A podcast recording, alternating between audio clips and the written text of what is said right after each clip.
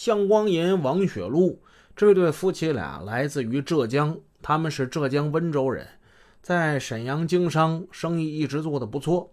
他们这不嘛，只想买一辆奥迪轿车投入经营活动，万没想到祸从天降。本来买车是一件喜事儿，这变成了悲剧了。眼看着爱妻被凶狠的歹徒开枪打死，那笔巨款也被人抢走了，这可真是人财两空啊！侥幸活下来的向光银放声大哭，他那悲声啊，让人听着心里这个难受。三八串案匪徒的枪声在沈阳市此起彼伏，作案频频。说明这伙犯罪分子并没有收敛他们贪婪而凶残的气焰，也没有为公安机关的大规模摸查行动所震慑到。他们在犯罪道路上更加是变本加厉，不断升级，大有要把整个沈阳城搅个天翻地覆之势。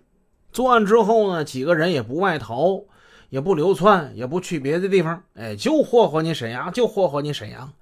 这一小撮犯罪分子是社会的败类，人民的公敌，真是人人得而诛之啊！没有案子吧？判案子，一零一六一一九两个案子先后发生，市公安局抓住战机，调兵遣将，开展侦破工作。十一月十一日，发布了关于侦破三八串案的工作意见。鉴于一零一六幺幺九。两个案件现场都有目击证人，通过与目击证人的了解，警方呢为两名犯罪分子画了一个像。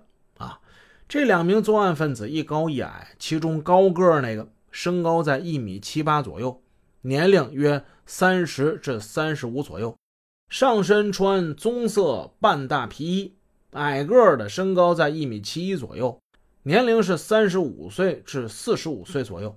上身穿黑色三紧式皮夹克，高个儿歹徒戴枣红色全包式摩托车头盔，头盔内带有红色宽边茶色眼镜。那小个歹徒呢，戴深灰色全包式摩托车头盔。两名歹徒乘坐一辆两轮八零型以上的红色摩托车，作案之后迅速逃窜。三八大案已经历时两年多了。作案时间之长，手段之残忍，气焰之嚣张，是沈阳市建国以来所罕见的，在社会上造成了极其恶劣的影响和危害。民警们说，这起案子不破，我们公安机关无法向党、向政府、向人民交代，就会使犯罪分子的作案心理更加强化，犯罪的气焰更加嚣张，社会治安形势就难以有效的控制。公安机关的战斗力就无法体现，形象就要受到严重的损害。因此，各级领导，特别是一把手，要高度重视，精心组织，靠前指挥，集中力量，集中时间，积极调动和带领广大干警全力投入到对三八串案的调查摸底和侦破工作中来，确保这项工作的完成。幺幺九案发的第二天。于灵顺召集议案会议，共商破案大计。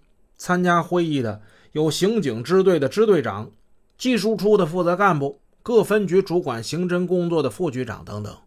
这些人都是常年征战在刑侦第一线的老公安。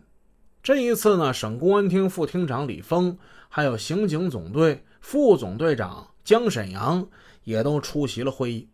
副支队长宋小京介绍了幺幺九案情之后，于灵顺也讲了话。在谈到三八串案犯罪团伙的时候，他说：“我们分析，这个团伙的成员有些变化。嗯，一零一六还有幺幺九这两起案子都是两个人干的，一米八那大个子和岁数大那个人没有出现。